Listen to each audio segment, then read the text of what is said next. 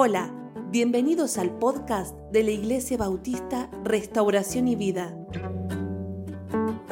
con el pastor Miguel Noval.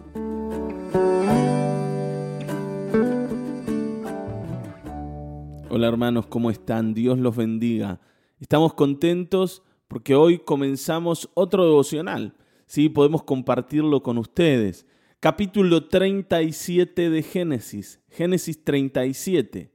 Bueno, hemos hablado de Jacob y hemos concluido en nuestra, en nuestra reflexión con Jacob y ahora vamos a tomar la vida de José, a pesar de que Jacob siempre va a estar ahí en el medio porque no, no es que murió, pero sí vamos a hacer foco en la vida de José. José era hijo de Jacob y de Raquel. ¿Se acuerdan que Raquel eh, no podía tener hijos?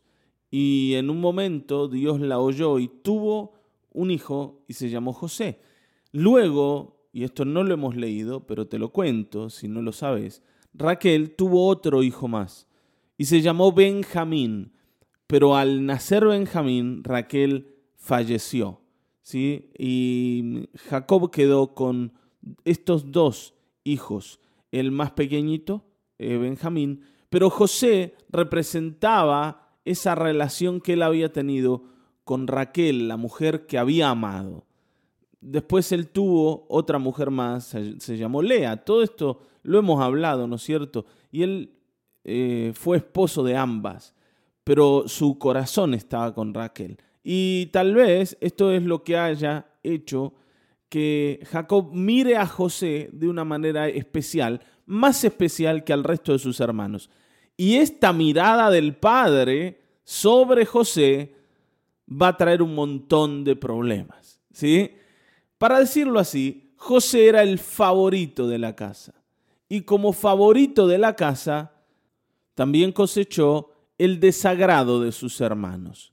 ¿Sí? Así que miren, vamos a la historia porque hoy hay mucho por leer y vamos a ir viéndolo en el camino. Dice, habitó Jacob en tierra donde había morado su padre, en la tierra de Canaán. Esto lo hemos leído. Y dice, esta es la historia de la familia de Jacob. Cuando uno piensa en la historia de la familia de Jacob, piensa en una historia de éxitos, ¿no? Jacob, el elegido de Dios. ¿eh? ¿Cómo, ¿Cómo no va a ser una historia de éxitos? ¿Cómo no le va a ir bien a Jacob? Bueno, vamos a ver que los problemas no se van porque Dios sea nuestro Dios. Si es que hemos pensado así, bueno, tenemos que hoy como corregir en la vida estas cosas, en el pensamiento. Que el Señor sea nuestro Dios, que Jesucristo sea nuestro Salvador, no nos evita los problemas naturales que nosotros mismos cosechamos a raíz de nuestras acciones. Como yo les dije, José era el favorito del Padre. Esto va a traer un montón de líos. Miren, vamos a leerlo. José siendo de edad de 17 años, un muchachito, apacentaba las ovejas con sus hermanos, y el joven estaba con los hijos de Bila y con los hijos de Silpa, mujeres de su padre. Eh, y esto eh, para apoyar lo que hemos dicho, no eran las siervas ya de Lea y de Raquel, eran las mujeres del padre, Bila y Silpa. Y José estaba con los hijos de ella, ¿está bien, no? E informaba José a su padre la mala fama de ellos. Y amaba Israel a José más que a todos sus hijos, porque lo había tenido en su vejez, y le hizo una túnica de diversos colores. ¿Qué cosa, qué cosa esto que pasa acá tan, tan significativa? Miren, vamos a ver unos detalles. La primera cosa es que eh, José estaba con los hijos de las mujeres de su padre, no eran, no eran hermanos completamente, sí lo eran, ¿no? Claramente, eran hermanos por parte de padre, pero, pero José eh, se dedicaba a ser el buchón de la familia, el buchón de la casa, eh, el que va y cuenta lo que ve. Le informaba al padre la mala fama de ellos. O sea, que los hijos de Billy y de Silpa no podían hacer nada si José estaba presente. No podían mandarse ninguna macanita no podían hacer ninguna cosa rara que no quisieran que el padre supiera. ¿Por qué? Porque ahí estaba José, el buche de la casa, el que llevaba y traía, el, el informante, está bien, ¿no? El espía del padre. Ahí estaba José. Esto evidentemente hacía que los hermanos de José no lo vieran a José con buenos ojos. ¿Está bien?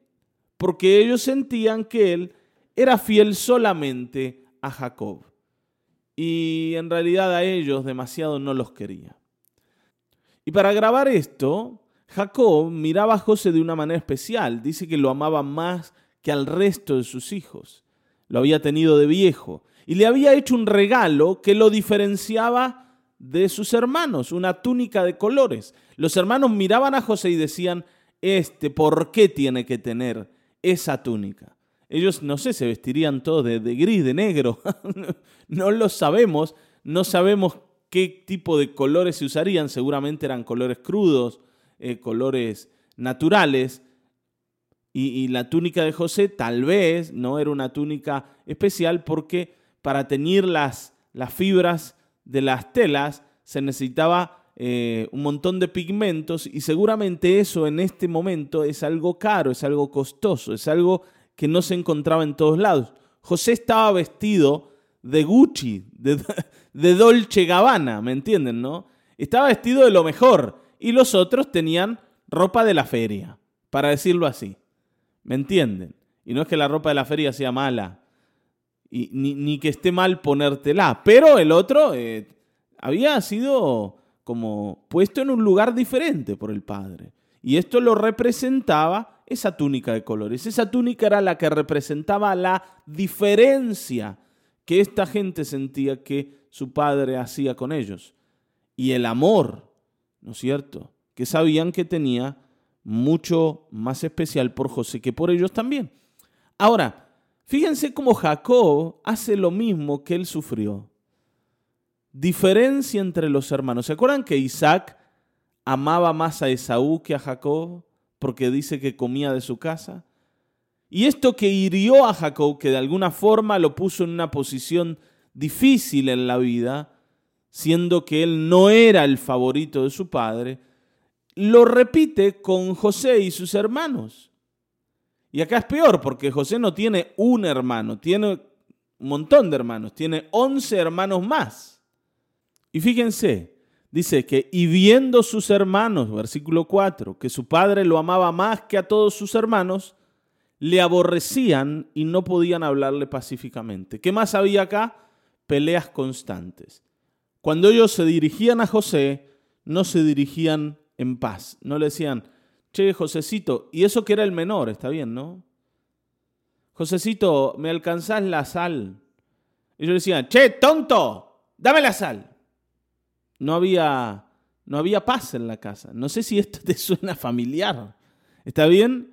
Yo me acuerdo que cuando mi papá volvía del trabajo eh, y se sentaba a la mesa, él se enojaba siempre porque mis hermanas y yo siempre estábamos peleando en casa, en la mesa. ¿Vieron? siempre, y no nos hablábamos bien. Y, esto no era porque ninguno de nosotros había recibido ninguna túnica de colores, sino porque uno termina desarrollando y aprendiendo en la vida a relacionarse de esta manera, a través de los celos, de la envidia, a través de los enojos, especialmente entre hermanos. Y, y esto tiene que ver un poco con lo que los padres generan. ¿sí? Cuando hay favoritos en la casa, siempre hay desfavorecidos. Cuando hay alguien que es el preferido, siempre hay otro que no lo es y esa diferencia se hace sentir y se mete en la relación entre los hermanos que toman esto y ven al otro como el rival, como el enemigo. ¿Está bien? Y esto era lo que pasaba en la casa de Jacob. No había un buen clima familiar, al contrario. Y bueno, y todo va a explotar ya en un momento cuando José tiene algunos sueños. Sueños que él va a contarlos a sus hermanos. Fíjense, dice, y soñó José un sueño y lo contó a sus hermanos. Y ellos llegaron a aborrecerle más todavía. Tremendo, ¿no? Y él les dijo, oíd ahora este sueño que he soñado. Y José parecía también, ¿no? Como alguien que no estaba tan, ¿no es cierto? No estaba tan mal con que sus hermanos lo odien, no estaba tan mal con que sus hermanos no lo quieran, sino que él eh, incluso aprovechaba esta situación y hacía sentir la diferencia. De bueno, si me van a odiar, que me odien totalmente. Miren lo que soñé. Yo les voy a contar lo que soñé. Dice, he aquí que atábamos manojos en medio del campo. Y aquí que mi manojo se levantaba y estaba derecho, y que vuestros manojos estaban alrededor y se inclinaban al mío. ¿Vieron qué sueño ese que tuve? Y le respondieron sus hermanos, ¿reinarás tú sobre nosotros? ¿O señorearás tú sobre nosotros? Y le aborrecieron aún más por causa de sus sueños y de sus palabras. Es como decían, ¿y este quién se cree que es? Y ahora sueña el tipo, sueña, tiene sueños reveladores. Ahora ve el futuro, ahora sabe lo que va a pasar y claro, cuando ve el futuro él se ve arriba de todos, como siempre, él tiene que estar arriba de todos nosotros porque él es el mejor, es el preferido. Así pensaban los hermanos. Y José no le molestaba, parece, mucho que esto ocurriese. Está bien, ¿no? Era bastante cara dura, José. Y me decía, sí, sí, sí, la verdad es que eh, vi que yo voy a quedar encima de ustedes. Pero fue un sueño. Bueno, ¿qué quieren que haga? En esta época, además, los sueños tenían un valor bastante particular. Y evidentemente este no era un sueño como cualquier otro. Está bien, ¿no? No era que había comido demasiado José a la noche y al otro día había soñado pavadas. Sino, sino que cuando él cuenta este sueño, lo cuenta como, miren, miren lo que Dios me reveló. Así lo cuenta. Está bien, ¿no? Miren lo que lo que Dios puso en, mis sueños, que yo voy a estar encima y ustedes van a estar abajo. Y claro, los hermanos lo querían matar. Está bien, ¿no?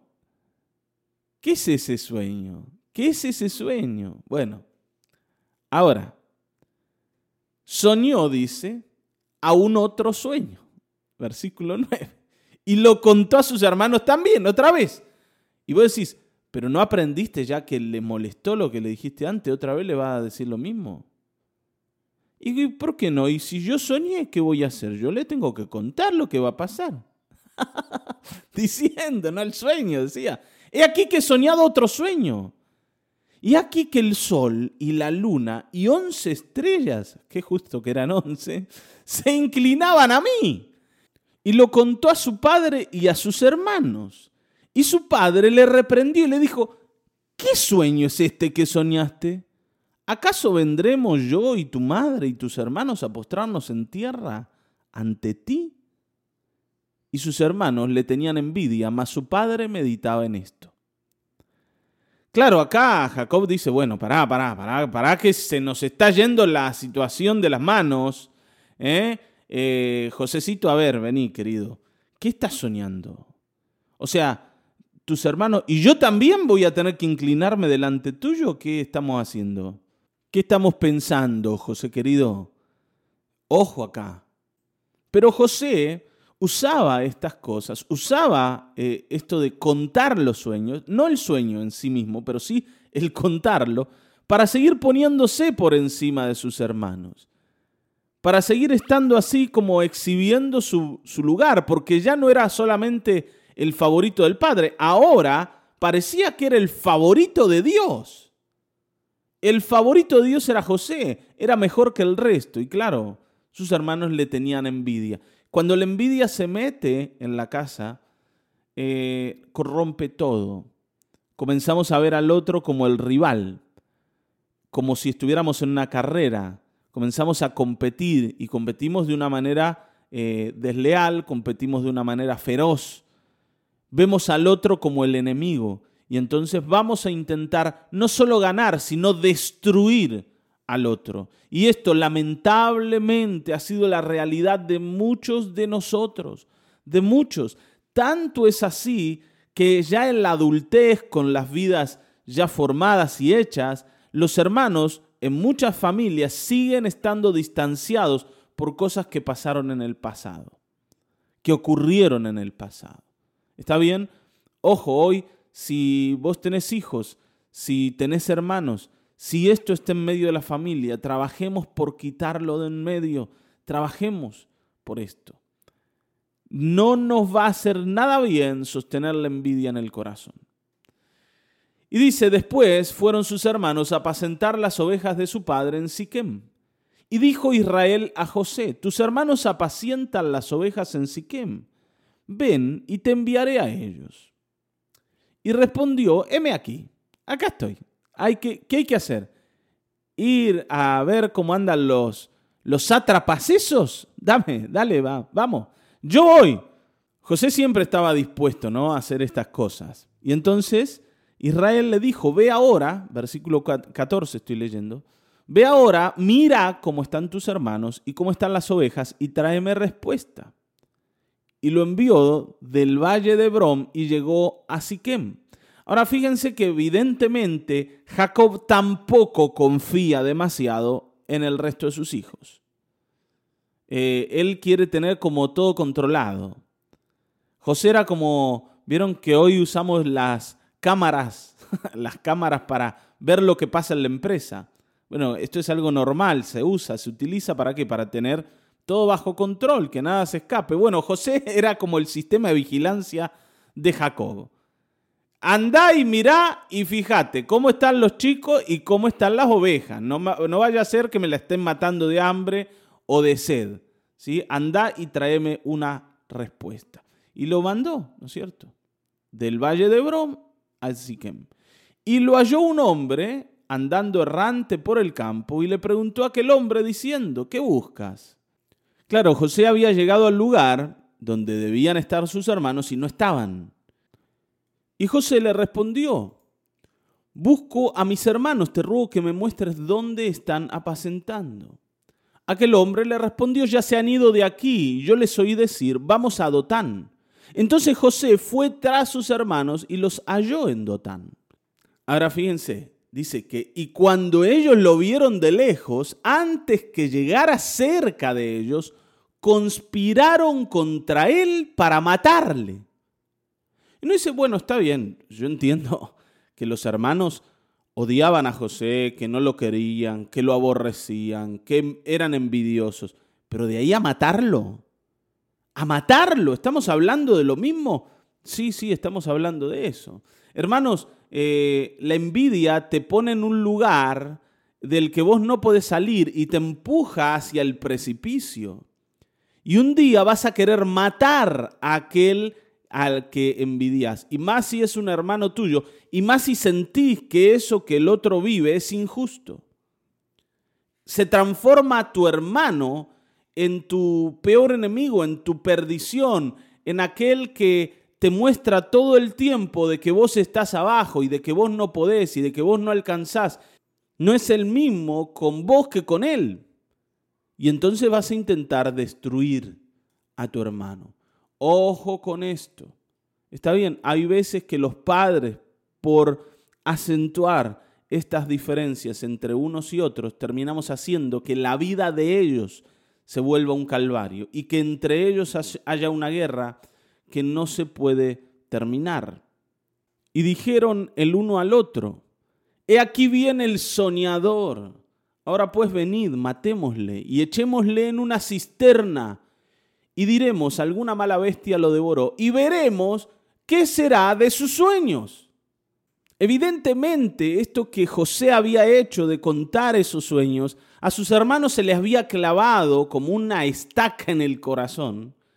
Y ellos comenzaron a ver ahora cómo hacer para que esos sueños de José no se cumplan. Que él tenga claro que nunca va a ser el Señor sobre ellos que ellos no lo van a permitir, no lo van a, no lo van a dejar cumplir los sueños. Se volvieron ahora el obstáculo en el camino. Por otro lado, vemos que evidentemente ellos estaban totalmente heridos con esta situación. A tal punto de ver a su hermano como alguien a quien ahora pueden matar y pueden directamente olvidar. Y lo matamos y se terminó. Se terminaron todos nuestros problemas. Cuando matemos a José, los problemas se acaban. ¿Es verdad eso? Y no, no, por supuesto que no. Cuando destruyas a esa persona a la que envidias o con la que competís, la que vos ves que es la causa de tus problemas, vas a darte cuenta que en realidad los problemas se hicieron más grandes y que no solucionaste nada. Esto no solo nos pasa entre hermanos, nos pasa, por ejemplo, en el matrimonio. Cuando yo creo que el otro es la causa de mi infelicidad y termino destruyéndolo, me doy cuenta que en realidad no solucioné nada. Y que, que el otro no estuviese más allí, al lado mío, y no representase más, entre comillas, una amenaza, no me libra de la infelicidad, no me libra de la depresión, no me libra de sentirme una persona miserable, no me libra de eso. Está bien, ¿no? Esto es así, nunca destruir a alguien te trae buenos resultados. Ahora, cuando Rubén dice, ¿se acuerdan? Rubén, el mayor de todos, Rubén, hijo de Lea, oyó esto, lo libró de sus manos y dijo, no lo matemos. No, no, no lo matemos. Y les dijo Rubén, no derraméis sangre, echadlo en la cisterna que está en el desierto y no pongáis manos sobre él. Sabía, sabía que no podía hacer demasiado, pero sí, por lo menos, hacer que sus hermanos decían no matarlo. Dice, ¿no es cierto? Échenlo en la cisterna que está en el desierto. No le pongan la mano encima. Dice, por librarlo, por librarlo de sus hermanos, para hacerlo volver a su padre. En realidad, lo que Rubén quería era decir, bueno, a esto los convenzo un poco de que no hagan lo que quieren y después en cualquier momento lo mando de vuelta y que se deje de molestar. Lo que Rubén quería era como solucionar las cosas así pacíficamente y de manera sencilla, ¿no? Eh, no era bueno que los hermanos desearan todo esto y Rubén lo sabía. Ahora, ¿va a poder cambiar el corazón de de sus hermanos las decisiones que ya habían tomado? Bueno, es difícil, ¿no? Sucedió pues que cuando llegó José, versículo 23, a sus hermanos, ellos quitaron a José su túnica, la túnica de colores que tenía sobre sí, y le tomaron y le echaron en la cisterna. Pero la cisterna estaba vacía y no había agua en ella. O sea, se pegó un golpe, José, tremendo. Lo tiraron a la cisterna y se sentaron a comer pan y alzaron los ojos y miraron, y aquí una compañía de ismaelitas que venía de Galaad, y sus camellos traían aromas, bálsamo, mirra, e iban a llevarlo a Egipto. Entonces Judá dijo a sus hermanos, ¿qué provecho, qué provecho hay que matemos a nuestro hermano y encubramos su muerte? Venid y vendámosle a los ismaelitas y no sea nuestra mano sobre él, porque él es nuestro hermano, nuestra propia carne. Y sus hermanos convinieron con él. Qué bueno, Judá. ¿No? Dice, no, no lo matemos, es nuestro hermano, nuestra carne, mejor vendámoslo. Vamos, que encima le ganamos algo. ¿eh? Nos, nos quedamos con algo para nosotros, es el mejor negocio. ¿Qué están pensando en matarlo? Esto es mejor. Ahora, ¿se dan cuenta, no? De la locura que tienen en la cabeza estos muchachos. Vamos a vender al hermano. Y sí, es mejor, es nuestro hermano, ¿cómo lo vamos a matar? Mejor lo vendemos, lo comerciamos. Es terrible igualmente lo que dicen. Es terrible. Y todos estaban de acuerdo. Todos estuvieron de acuerdo. Y cuando pasaban los madianitas mercaderes, sacaron ellos a José de la cisterna y le trajeron arriba y le vendieron a los ismaelitas por 20 piezas de plata y llevaron a José a Egipto. Lo vendieron. Vendieron a ese que ellos creían que quería hacerse dueño de ellos. Hermanos, ¿no les hace acordar esto a la historia de nuestro Señor? Ustedes saben que un día Jesús fue como José. Un día Jesús fue como José. Él vino y nos contó de su padre. Un día le vimos y lo vimos de manera especial y no quisimos que gobierne sobre nosotros. El hijo mayor de su padre, el unigénito hijo de Dios, estaba en medio nuestro y nos quería ayudar y nos quería bendecir y lo vendimos y Judas recibió 30 piezas de plata por la vida de Jesús. De la misma manera, ¿vieron? Tampoco lo quería matar, Judas, pero sí lo vendemos y eso está bien, porque así sí podemos recuperar algo para nosotros. Esta era la idea, ¿no? Y así hemos sido. Por eso yo te digo, por ahí vos decís, no, esto no es para mí. Yo nunca fui envidioso, nunca fui competitivo. Yo quiero decirte que no es verdad. Todos nosotros vendimos al Señor. Todos nosotros estábamos representados en Judas. Como todos nosotros matamos al Señor. Y esto los apóstoles cuando predicaban lo hacían notar. Ustedes son los que mataron al Hijo de Dios. Ustedes son.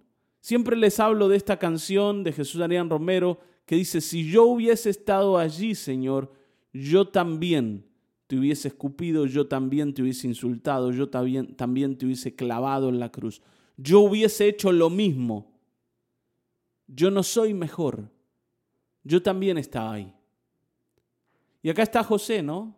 Vendido a los ismaelitas para que lo lleven a Egipto.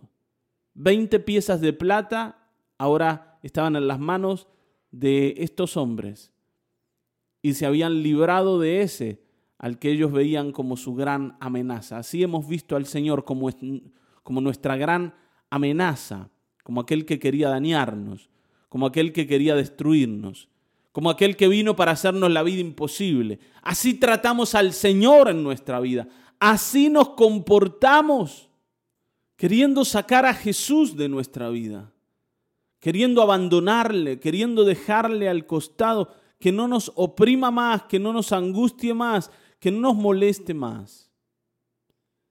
Dice que después Rubén volvió a la cisterna y no halló a José dentro y rasgó sus vestidos. Y volvió a sus hermanos y dijo, el joven no aparece y yo, ¿a dónde iré yo? Él era el mayor, tenía que dar una respuesta a su padre.